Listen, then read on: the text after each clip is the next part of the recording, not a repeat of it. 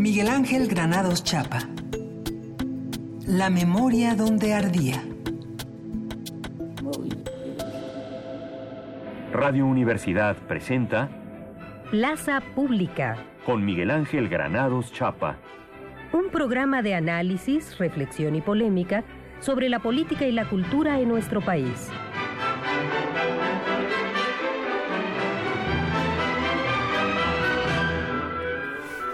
Muy buenos días, los saluda Miguel Ángel Granados Chapa desde esta Plaza Pública de Radio Universidad Nacional Autónoma de México.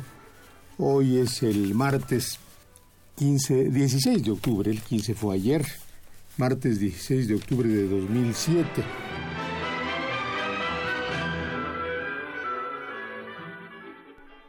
Así, con la voz de Miguel Ángel Granado Chapa, arrancamos este programa especial Miguel Ángel Granado Chapa, la memoria donde ardía. Es para nosotros, soy Benito Taibo, es para nosotros un inmenso privilegio poder estar esta mañana con ustedes para rendir un tributo, un homenaje a este hombre, a este periodista, a este escritor que sin duda dejó una impronta eh, en todos nosotros, un, hombre eh, ejemplar en todos los sentidos eh, que, estuvo más de 17 años aquí en Radio UNAM con su columna radiofónica Plaza Pública. Lo extrañamos, lo extrañamos mucho y por eso estamos haciendo hoy este programa especial. Y para ello tenemos dos invitados también muy especiales. Está con nosotros Humberto Musacchio, escritor, editor, uh, enciclopedista y amigo, pues haces enciclopedias, ¿no? Y soldador de submarinos. Y soldador de submarinos, Miguel, está Humberto Musacchio y está Tomás Granados Salinas, ah, editor y hijo de Miguel Ángel Granado Chapa. Gracias a los dos por acompañarnos. Gracias a ti por invitar. Y por empezar con esta eh, fecha precisa, eh, eh, de hace 11 años. hace exactamente 11 años. Ah, lo extrañamos mucho, de verdad. y creó toda una escuela aquí en Radio UNAM y, y, sigue creándola. Déjenme contar un poco quién era Miguel Ángel Grano Chapa para aquellos Perdón, como no sé, esa escuela, esa escuela de hacer pausas largas sí. a mitad a mitad de las frases. O, se oía. Esa es una escuela característica. Y otra otra escuela era cuando se oía cómo eh, movía las hojas del periódico. Eso eso era absolutamente maravilloso. Como música de fondo, claro. Bueno, eh, hay que contar que Miguel Ángel Granados Chapa tuvo eh, formación académica en la Universidad Nacional Autónoma de México, donde cursó de manera simultánea la licenciatura en Periodismo y Derecho, para después estudiar el doctorado en Historia por parte de la Universidad Iberoamericana, sin graduarse, pero no importa. En el 77 comenzó a publicar la columna Plaza Pública en Cine Mundial de la Ciudad de México. La columna luego apareció en Reforma Mural, El Norte, eh, y eh, interés público en el semanario Proceso y el programa de radio aquí en Radio UNAM durante 17 años. Plaza, Plaza Pública, este homenaje sin duda a los griegos, es, ¿no? la plaza pública en donde se dirimían las diferencias, donde se contaban las noticias, donde se tomaban las decisiones.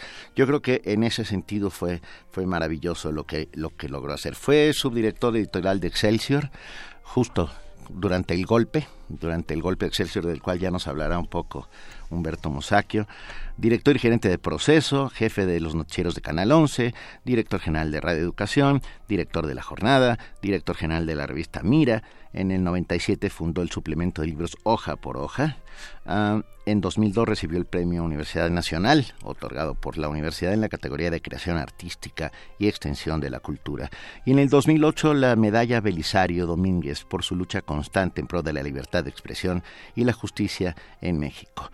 Ah, algunos de sus libros, solamente mencionaré algunos, La banca nuestra de cada día en Océano en 1982, La reforma política, editado por la UAM en 1982 también, Votar para qué, Manual de elecciones en Océano 1985, Escuche, Carlos Salinas, una respuesta al villano favorito en Océano en 1996, Vivir en San Lázaro 100 días de una legislatura, Océano 1998 y, entre otros, Buen día, el primer asesinato de la narcopolítica en México, en Grijalvo en 2000. 12. Entre 1994 y 96 fue consejero ciudadano en el Consejo General del Instituto Federal Electoral y fue candidato a gobernador de Hidalgo por el Partido de la Revolución Democrática y el Partido del Trabajo en el 99.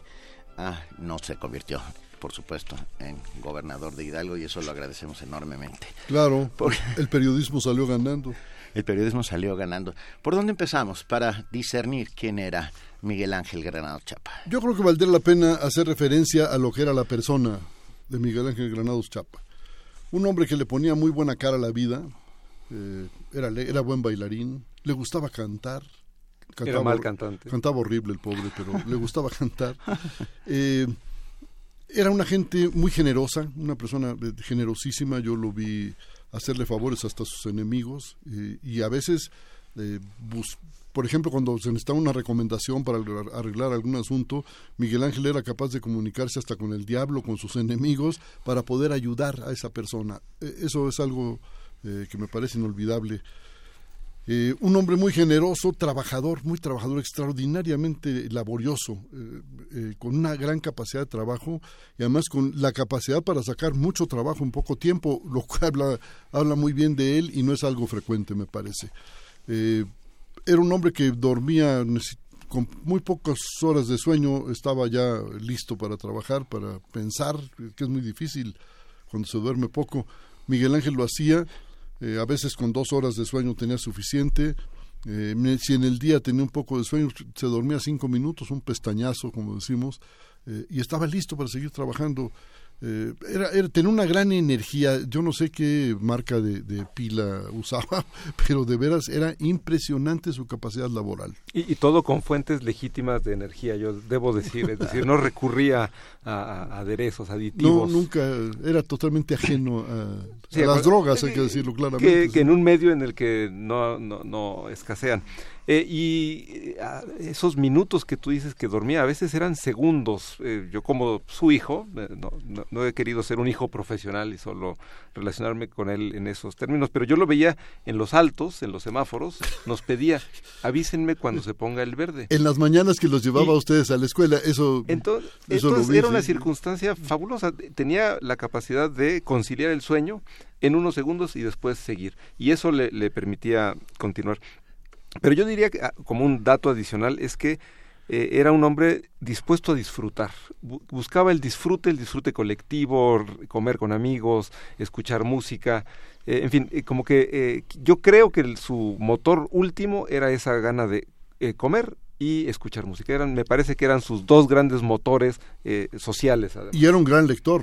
Bueno, sí. Un ah, gran lector, devoraba libros. Vamos a hablar de eso. Eh, amigos del auditorio, tenemos dos números telefónicos para que nos cuenten su experiencia con Miguel Ángel Granado Chapa, a quien hoy rendimos este tributo. El 55 36 43 39 y el 55 36 89 89. Y vamos a poner un poco de música, de la música que le gustaba a Miguel Ángel Granado Chapa. Y tenemos a los atemperados que en algún momento tú me decías, Tomás, que cantó con ellos. Sí, grabó ¿Eh? unos, versos en una canción. No sé si es esta que vamos a escuchar, pero él llegó a cantar, a grabar esa canción. No es esta, pero bueno, vamos a escuchar con los atemperados una canción de las que le gustaba a Miguel Ángel Granado Chapa, La Caña.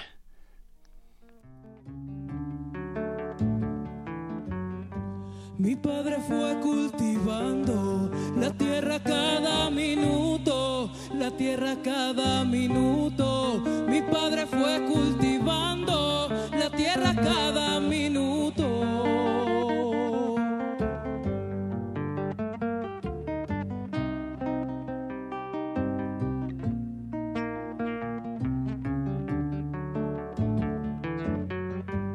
Y la tierra le fue dando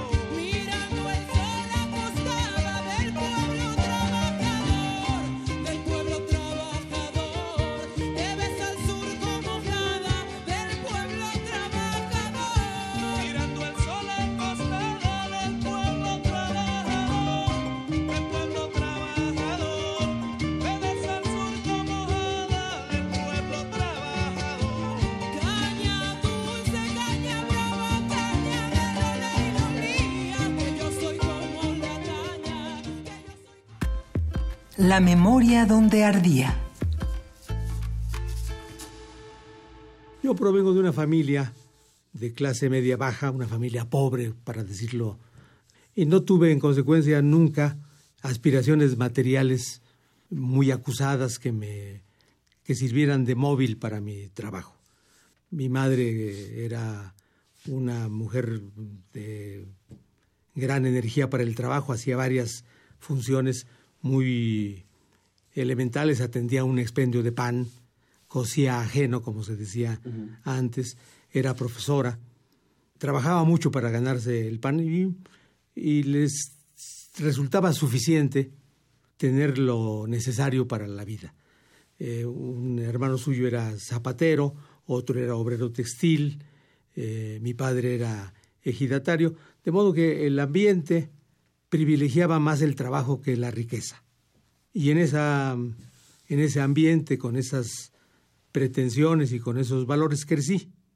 De modo que nunca me propuse el desempeño de un oficio que me produjera dinero. Sí lo necesario para la vida. Y, al paso del tiempo he tenido el privilegio de tener ingresos eh, de consideración que recibo con mucho gusto, pero que eh, no son el resultado de un propósito específico. No era, no era la meta. Entonces, eh, nunca tuve la tentación, de modo que cuando eh, algunas veces recibí la oferta de algún regalo importante, una casa, por ejemplo, no me hizo, no me resultó ninguna hazaña interior decir que no. No estaba en mi esquema de, es como si me invitaran a un viaje a la luna no, no, no, no tendría yo interés en hacerlo.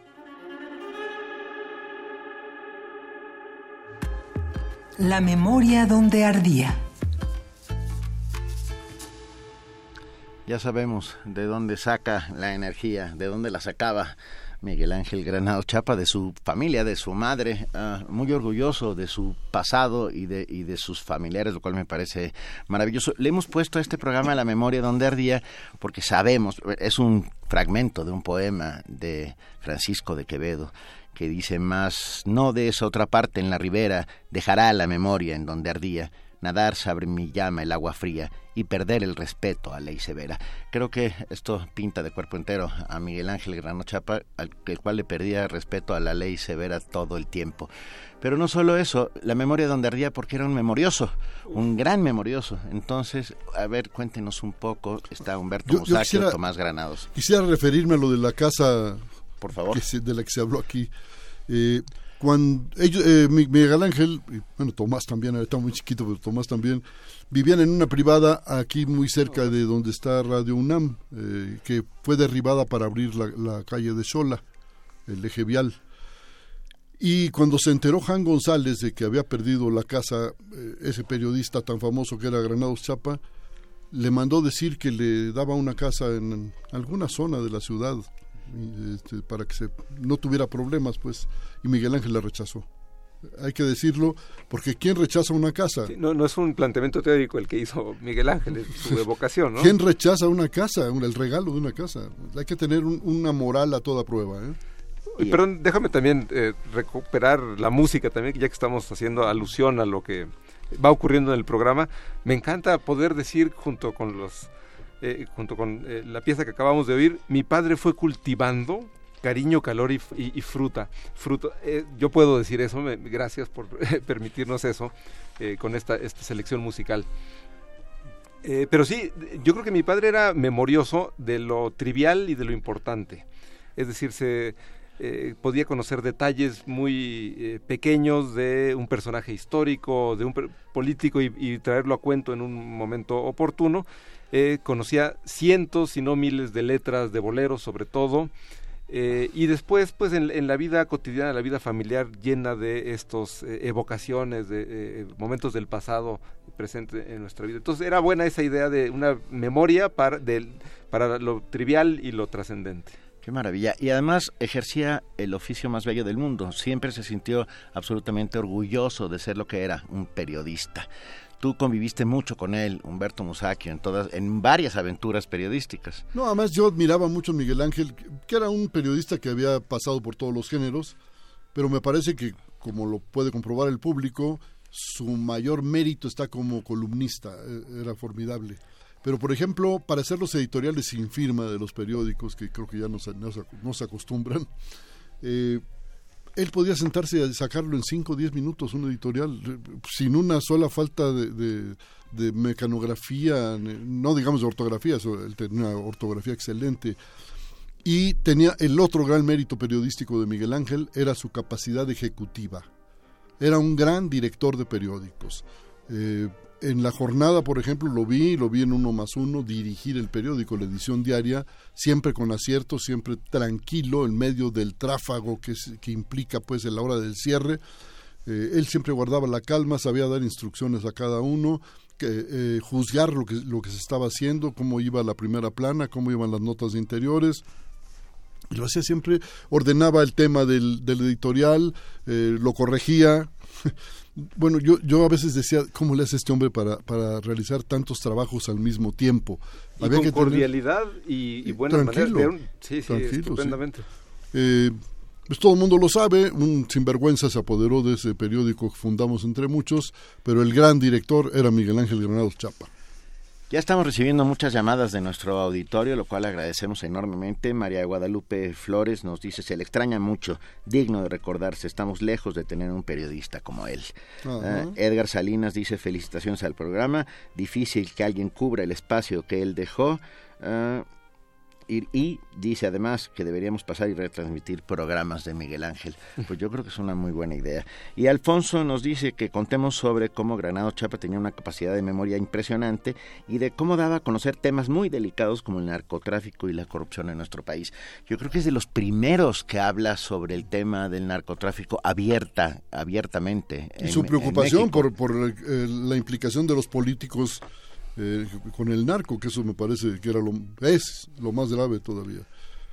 Y, sobre la memoria de Miguel Ángel, eh, a mí me sorprendía verdaderamente esa capacidad que tenía. Él llevaba un archivo verdaderamente desordenado, era un desastre su archivo de recortes periodísticos, pero lo llevaba diario, diario, diario, estaba recortando periódicos, su secretaria lo orden, dice que lo ordenaba, ¿no? pero era, era un verdadero desastre. Y a la hora que Miguel Ángel necesitaba los datos de algún asunto, nunca recurría al archivo todos los tenía en su cabeza. Eso me parecía formidable. Qué maravilla. Eh, Tomás, eh, déjame, a ver, como, como hijo, ¿alguna vez lo viste preocupado? ¿Alguna amenaza? Ah, muy, muy, a menudo. Muy a menudo. Eh, pero creo que incluso esto que describió Humberto de su capacidad para conservar la calma en situaciones tensas, yo creo que eso lo llevaba a la vida familiar.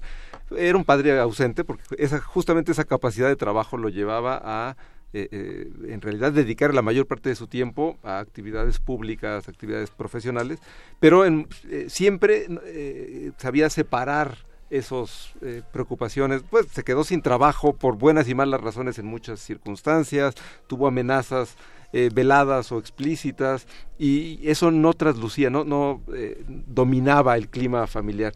Pues supongo que tenía que ver con esta capacidad de eh, mantener eh, la cabeza fría en circunstancias complejas. Hay que contar que Miguel Ángel Grano Chapas tiene tres hijos, eh, Tomás, Rosario y la rata. La rata, el famoso Luis Fernando.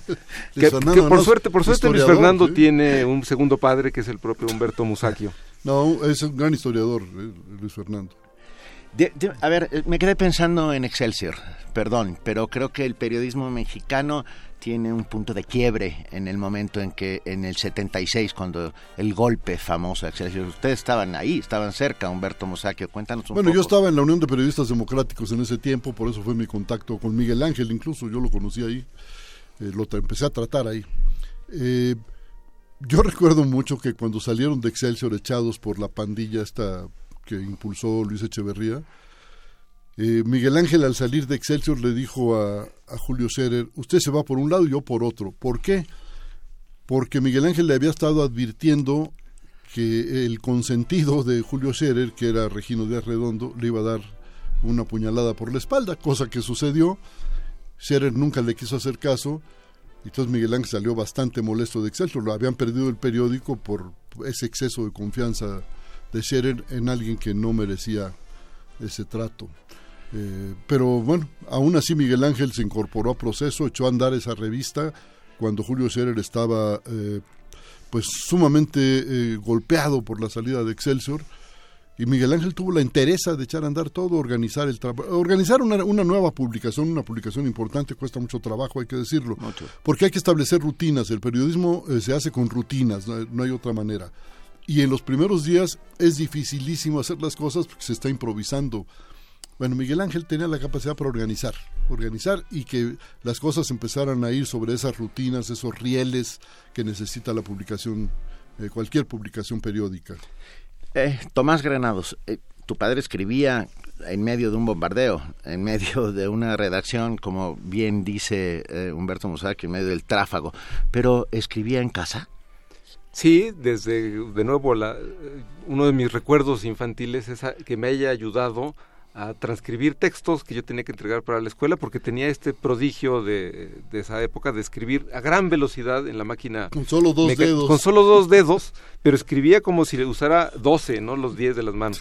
Eh, entonces, eh, trabajaba, pero en realidad yo creo que eh, hacía poco trabajo en casa de escritura, era más un lector en casa, el, trabajo periodista, de lectura de periódicos y demás pero yo creo que, bueno, y sus columnas, que también era parte de los rituales. Hubo un tiempo en el que, eh, hay que recordarle a alguna parte de los oyentes que hubo un tiempo en el que el mundo no conoció Internet ni correo electrónico, había que llevar los textos físicos, eh, hacer copias al, carbón, de nuevo estamos ya hablando de arqueología, eh, y en algunos casos acompañábamos a mi padre en una rutina familiar entregar por adelantado los textos. Hoy se puede escribir eh, eh, un blog, no se diga, es casi eh, instantáneo, pero ahí había que anticiparse a los acontecimientos, escribir el domingo el comentario que aparecería el miércoles. incluso semanas antes en el caso de la revista Siempre. Exactamente, entonces había que jugar un poco al agorero con reservas, pero tenía este exigencia, exigencia técnica que hacía que el periodista tenía que prever qué podía ocurrir y en consecuencia manifestarse. Pero tu padre tenía ese don, por llamarlo de alguna manera. Quiero decir, eh, podía leer eh, lo que estaba sucediendo en el país y, y, y,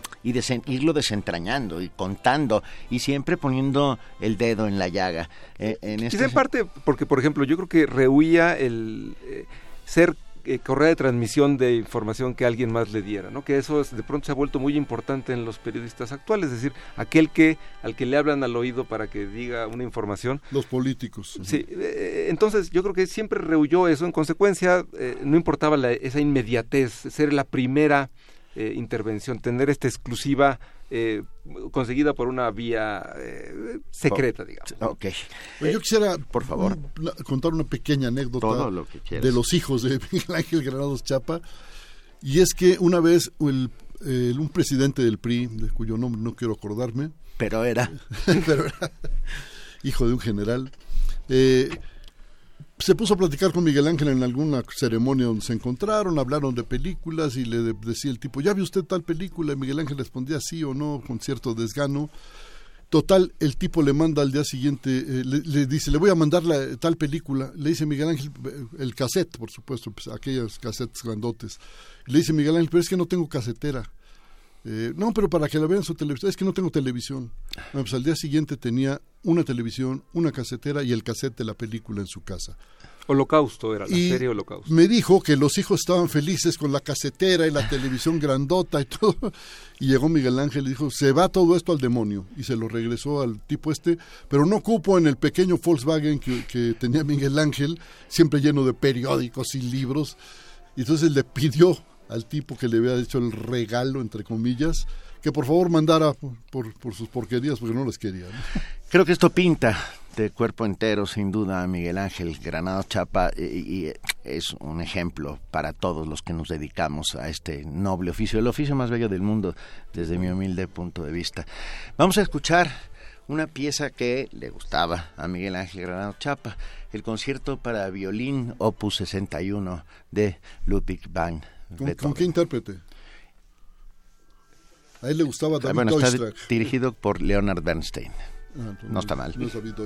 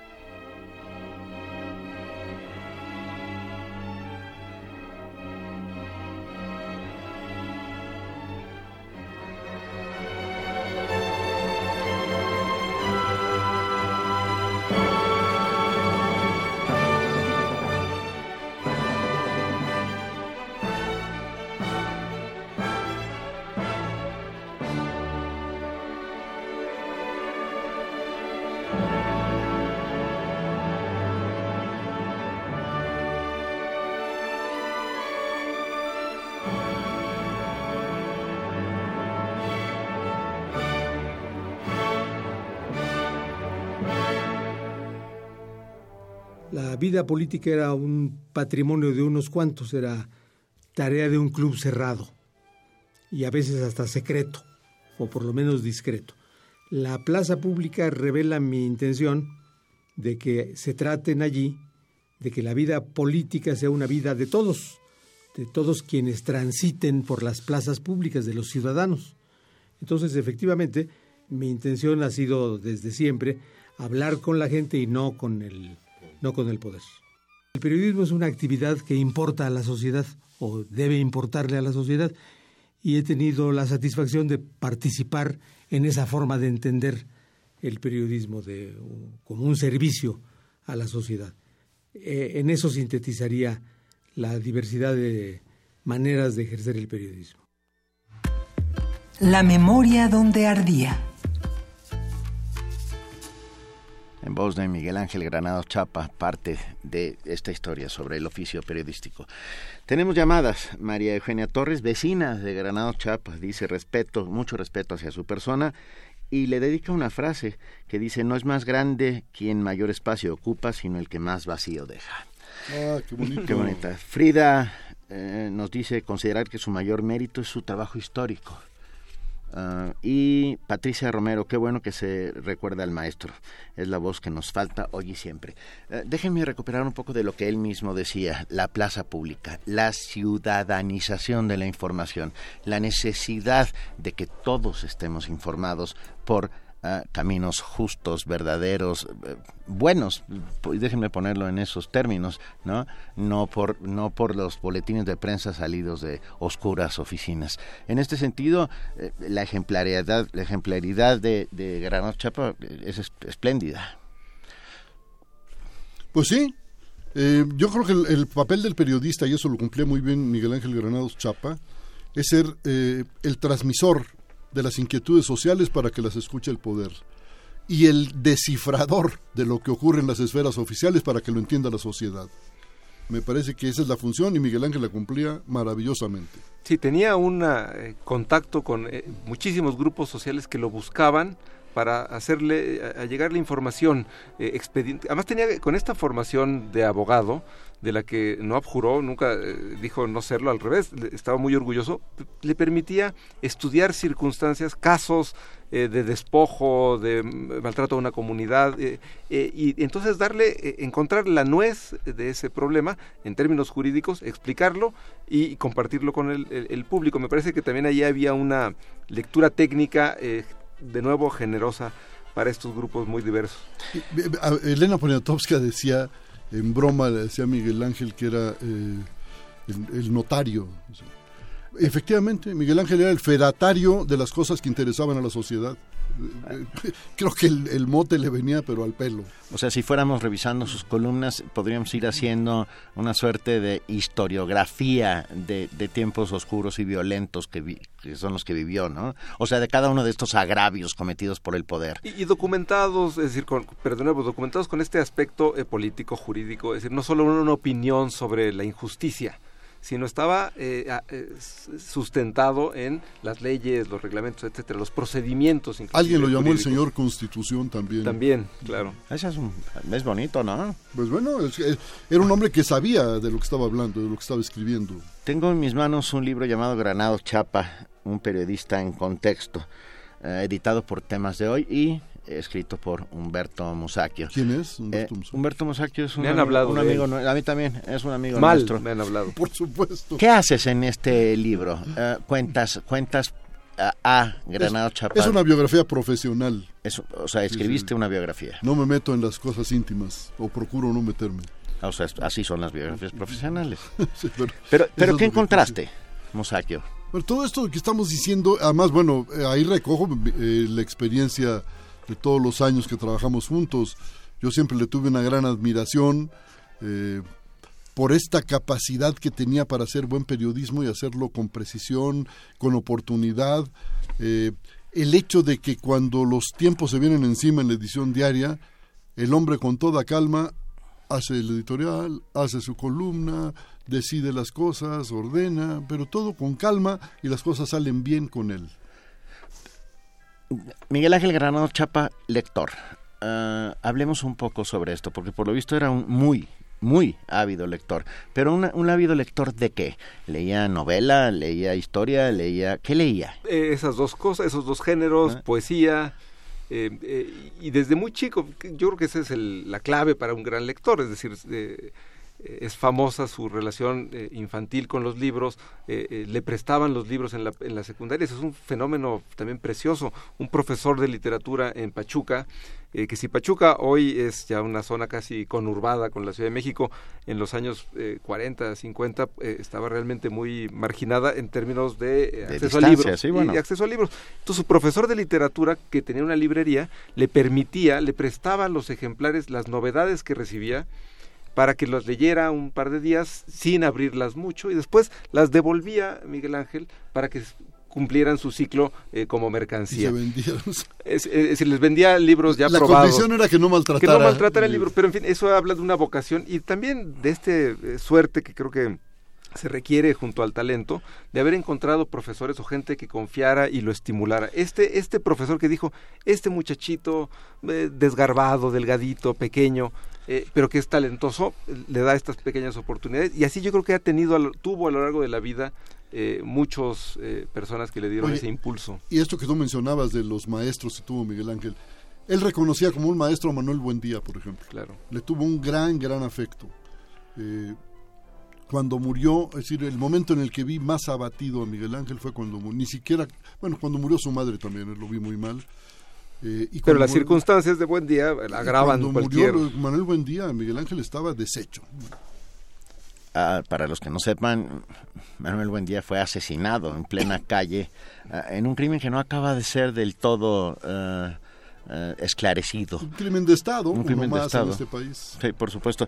Nos escribe José Antonio González y dice felicitaciones a Musakio él participó en el 68 y me manda un mensaje, dice que debo ser como el maestro Chapa, que no falte a la verdad, intento por todos los medios no, faltar a la verdad, y que pongan al maestro Mojarro en FM. se agradece enormemente las sugerencias. Ah, ¿Se decía poemas de memoria? Muchos. Uh, pero, te diré, te diré que mi impresión es que la mayor parte de esos poemas que se sabía de memoria eran de su infancia. Es decir, eh, no recuerdo que eh, tuviera esa eh, relación íntima, interna, con la poesía contemporánea, aunque la leía. En general recitaba lo, que había leído en la primaria y en la secundaria. Es decir, pues claramente en un momento de construcción de su gusto literario, de, de, su relación con la propia lírica. ¿no? y yo creo, también apuesto a que entendía de los boleros el aspecto poético, más allá de la, la, diversión de cantarlos y demás, le gustaba la metáfora frecuente, no siempre afortunada, pero frecuente en el bolero. Y recitaba las letras también. también, sí. sí, Déjame preguntarte una cosa, o a los dos, si, si es que lo saben. ¿Nunca cayó eh, el maestro Miguel Ángel Granado Chapa en la tentación de escribir una novela?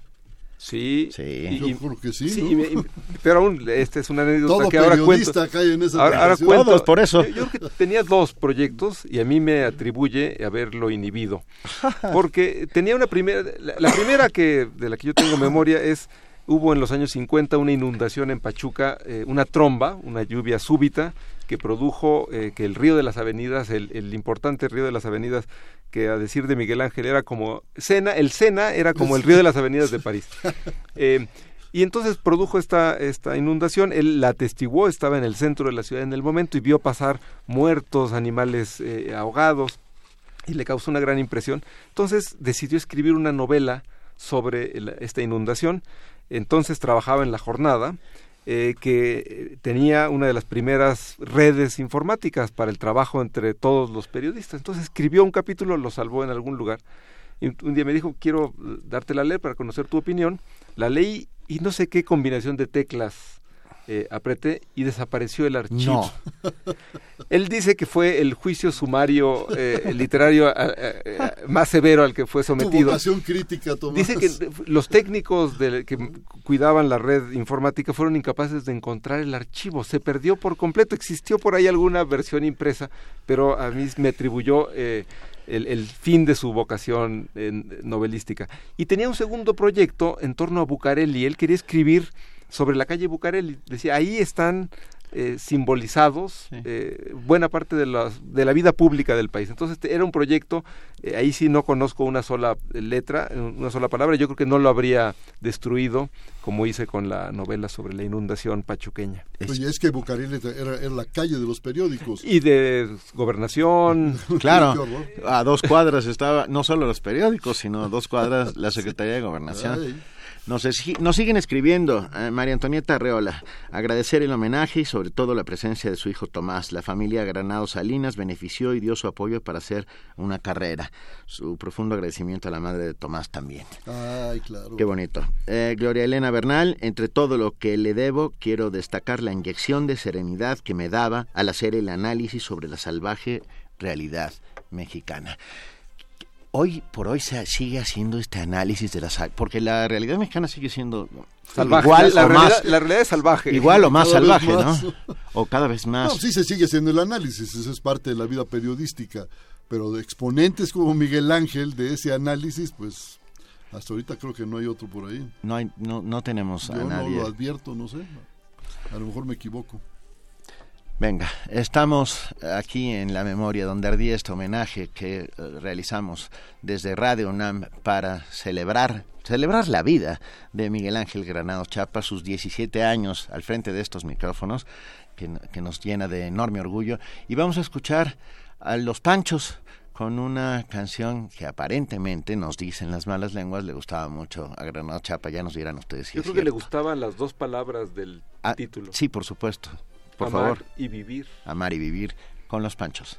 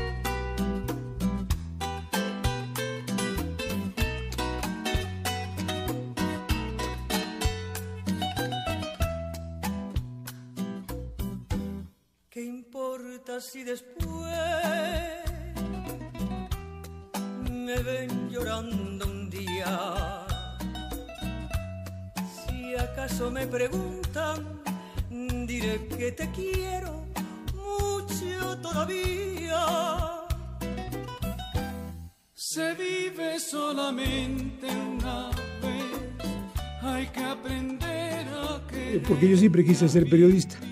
Estudié Derecho por una circunstancia familiar. Mi madre estaba preocupada de que estudiara yo periodismo, no le veía aquel tiempo, hace ya muchos años, en 1960, cuando ingresé a la universidad, no tenía mucho tiempo de establecida la carrera, no se sabía socialmente que se debía o se podía estudiar periodismo en una universidad.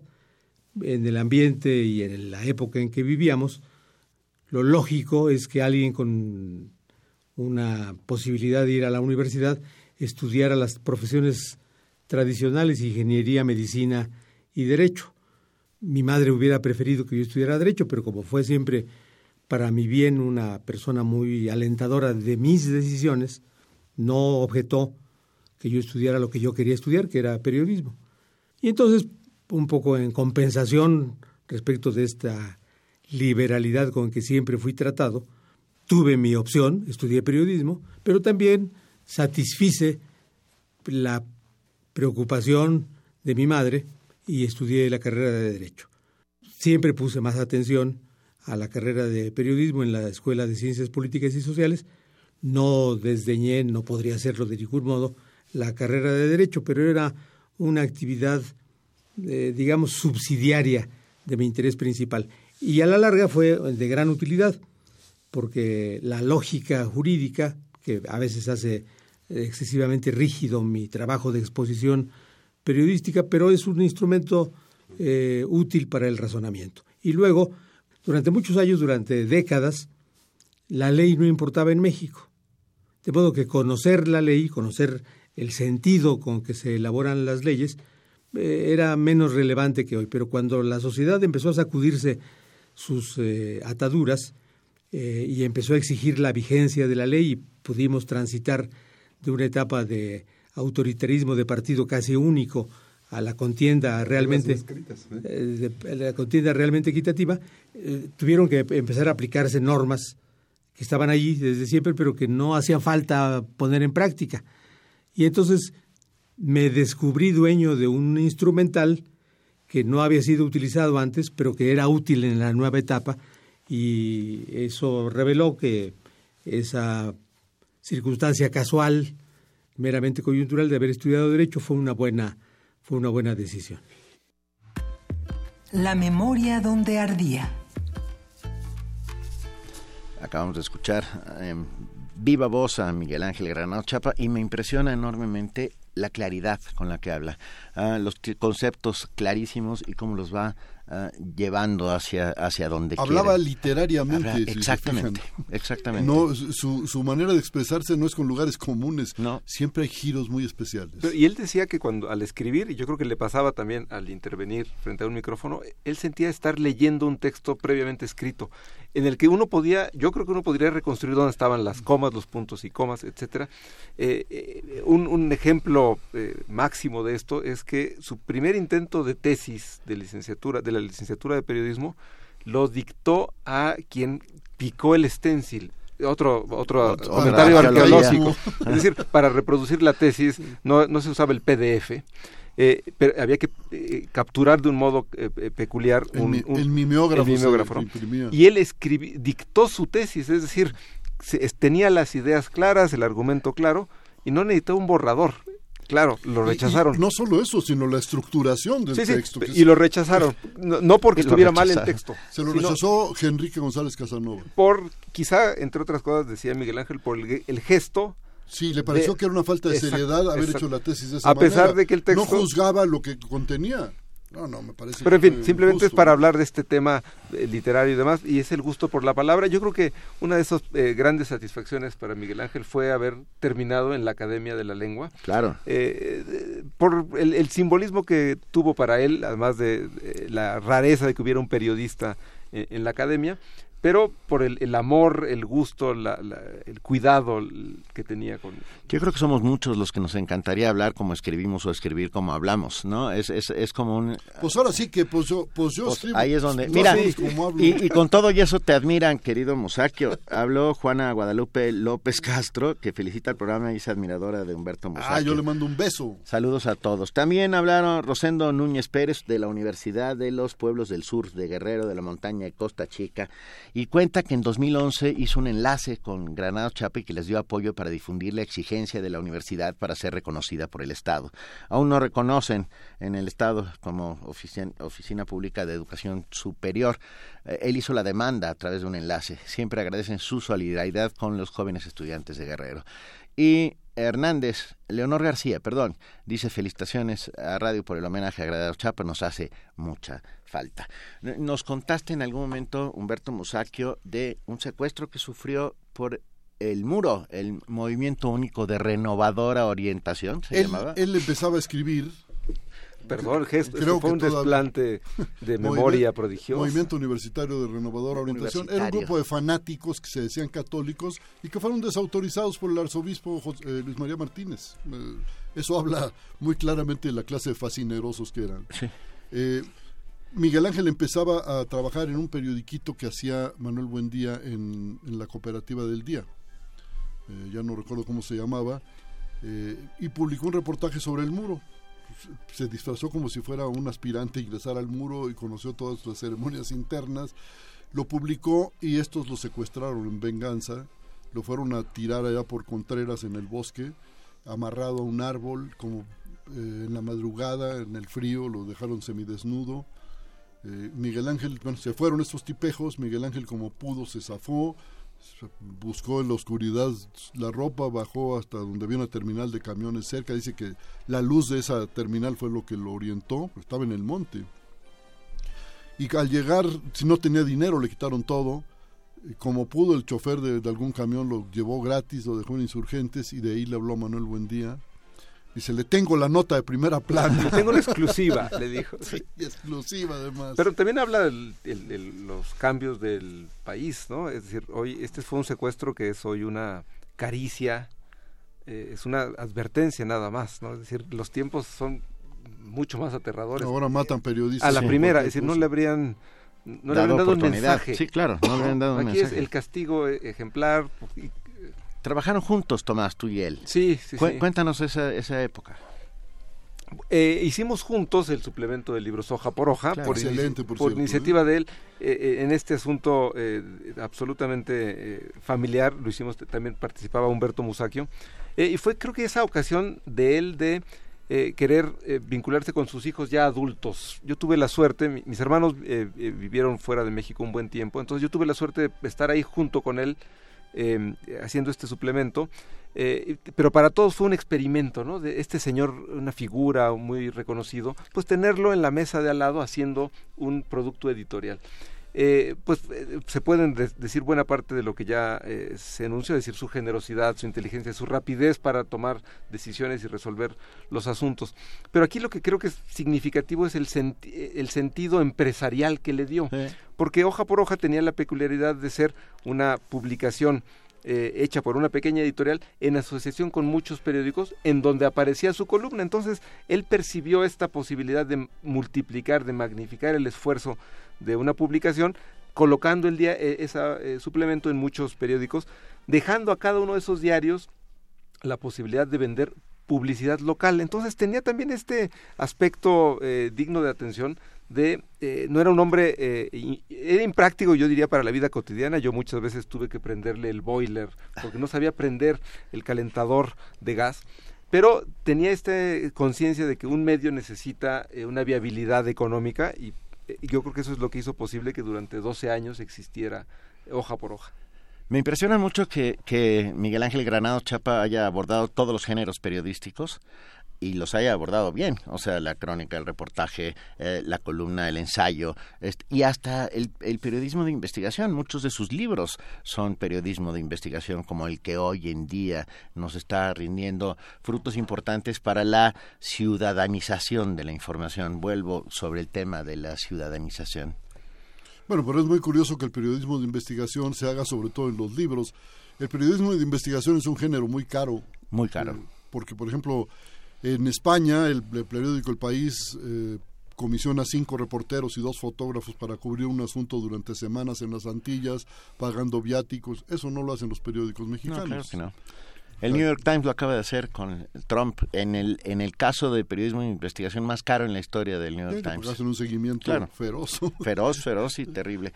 Ah, estamos ya muy cerca. otra anécdota de, la honradez de Miguel Ángel. Por favor. Cuando fue consejero electoral, los consejeros electorales desde entonces tenían un buen dinero, un buen sueldo, un buen ingreso, y les dieron coche. Entonces Miguel Ángel dijo, yo no quiero coche, yo tengo el mío. Y los demás consejeros le dijeron, o algunos de ellos le dijeron, oye, no la mueles porque este, nosotros tendríamos que rechazarlo también. Y Miguel Ángel lo tuvo que aceptar por eso, pero a regañadientes. Era así, era, un caso extraordinario, raro, en un, en un medio tan corrupto como es el periodismo mexicano, eh, o era sobre todo, creo que hemos ido mejorando bastante. Eh, pero era un caso raro, pues una, una ave rara. Tenemos un fragmento de entrevista con Miguel Ángel Granados Chapa, hecha por René Delgado. Ah, y Granados, y queremos ponerlo porque Granados Chapa responde a la pregunta ¿qué le diría a los universitarios? que creemos que sigue siendo tan vigente como en el instante en que pronunció. Una mera anécdota de nuevo sobre Sí. la memoria. René recuerda con mucho cariño que en un momento, el- René había estudiado en la Ibero y había tenido un problema estudiantil y mi padre no sé qué le ayudó a que hubiera una expresar ese problema. Eh, Y René siempre le dijo maestro. pero, pero, pero, eh, en un momento que lo subió a, a que diera esa exposición, le dijo, René Delgado Ballesteros, suba. Y René estaba encantado de que se sabía el segundo apellido. de René. es decir, era esta señal de un alumno del que se sabía el segundo apellido. ¿no? Venga, ¿qué le diría? ¿Qué le dijo Miguel, eh, Miguel Ángel Granados Chapa a los universitarios? ¿Qué le diría hoy a los universitarios, particularmente en un punto de quiebre de- del país, un punto de quiebre en la historia nacional? Le diría, y se lo digo a usted porque usted es miembro de la universidad también, que estén orgullosos de su institución. Esta involución que vemos en algunas áreas de la vida pública afecta a la enseñanza superior, la falta de recursos o la- el crecimiento demasiado lento de los recursos que el Estado otorga a las universidades eh, implica un problema no solo para la subsistencia diaria de estas instituciones, sino un problema de comprensión de cuál es el papel de la educación en general y de la educación superior en particular en el desarrollo del país. Si no se entiende que la educación es el basamento, el cimiento de la, del desarrollo, no vamos a tener un desarrollo ordenado, permanente, sistemático. Entonces, eh, en este terreno de dificultades para la- el desenvolvimiento de las universidades, la Universidad Nacional ha tenido eh, la fortuna y la convicción de sus miembros de ir hacia adelante. Ha tenido problemas gravísimos, la huelga de 99 eh, lo fue en grado extremo, pero ha tenido la energía suficiente para la recuperación. Y hoy la universidad rinde unos, unos eh, beneficios a la sociedad en la investigación, en la difusión cultural, en la enseñanza misma, en la formación de profesionales, muy significativa. El país sería otro sin la Universidad Nacional. De modo que lo que yo diría, le digo a, los, eh, las personas que están vinculadas con la universidad, que tengan orgullo de la universidad porque es una institución no solo eh, sólida, sino muy productiva, muy rentable para la nación. La memoria donde ardía. Sí, maestro Granados Chapa, estamos muy orgullosos de nuestra universidad, por supuesto. Ah, generoso también Humberto Musacchio, que nos está ofreciendo 10 libros. Diez de su- ejemplares. 10 ejemplares de su autoría de Granado Chapa, un periodista en contexto. A las primeras 10 personas que nos llamen, dejen su nombre, digan que quieren el libro y eh, Humberto Musacchio encantadoramente Con todo gusto. se los hace llegar. No, bueno, no se los hace llegar, van a tener que venir por ellos aquí. Estamos casi por terminar este programa, este tributo, este homenaje a Miguel Ángel Granado Chapa, la memoria donde ardía, y no me resta mucho más que agradecerles inmensamente el que hayan estado con nosotros Humberto Musacchio y Tomás Granado Salinas. ¿Algún comentario extra, por favor? ¿Algo más que quieran contar? Pues simplemente porque seguramente eh, lo están oyendo, lo van a escuchar. eh, toda su familia extendida eh, era muy cercana a él, él era muy familiero, sus sobrinos, sus primos. Eh, y sus nietos, tuvo la suerte de conocer a dos de sus nietos, a mi hija Valentina, a, a- a Cada que Matías. adoraba. eh, y después ya no le tocó conocer a Sofía, la hija de mi hermana, pero ese núcleo familiar siempre le resultaba muy, muy importante, había espacio reservado semanalmente para esos encuentros, entonces pues simplemente yo vengo en este caso como representante de ese clan y pues agradezco la, la, la iniciativa de recordarlo a siete años. eh, y pues tratemos de mantenerlo vivo, porque ese es un tema importante. Eh, hablando con Shulamit Goldsmith, que fue la pareja de mi padre en los últimos 20 años de, vida, eh, que da clases en la Universidad Iberoamericana, a menudo les pregunta por Miguel Ángel, a los jovencitos que tienen 18, 20 años, no sé si hay un sesgo social porque son los alumnos de la Universidad Iberoamericana, pero en general no lo tienen presente. Eh, entonces creo que hace falta este, este tipo de ejercicios, pues nos hacen recordar, hacen que otras personas que no lo conocieron se puedan acercar a su a sus trabajos, ¿no? Entonces ojalá ese esfuerzo de mantenerlo vivo, honrar su memoria, su capacidad de memoria, teniéndolo en nuestra memoria. Pero por supuesto, lo haremos sin lugar a dudas. Humberto Musacchio.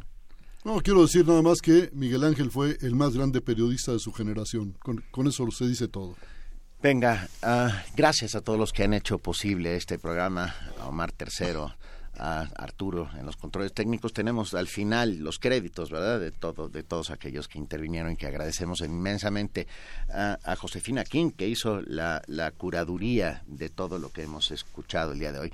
Y nos vamos con la voz eh, de Miguel Ángel Granado Chapa en su despedida. Eh, esto quiere decir la última vez que intervino en Radio UNAM a través del teléfono. Ya, desde el hospital. Desde el hospital, ya, ya nunca más.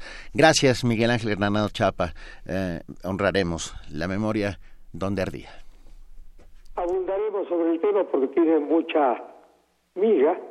Por ahora le agradezco el que haya estado con nosotros. Estuvimos con ustedes, Socorro Montes, en la operación técnica, Juan Guerrero en la producción, con Guillermo Palacios Guadalupe Irizar en la coordinación informativa con Guadalupe Bringas. Ante el micrófono, Miguel Ángel Granados Chapa, quien les desea buenos días.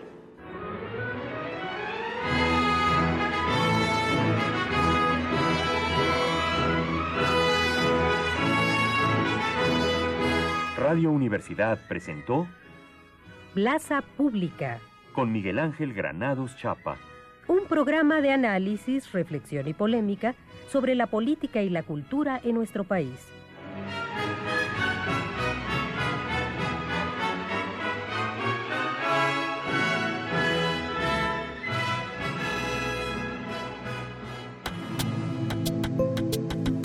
Miguel Ángel Granados Chapa. La memoria donde ardía.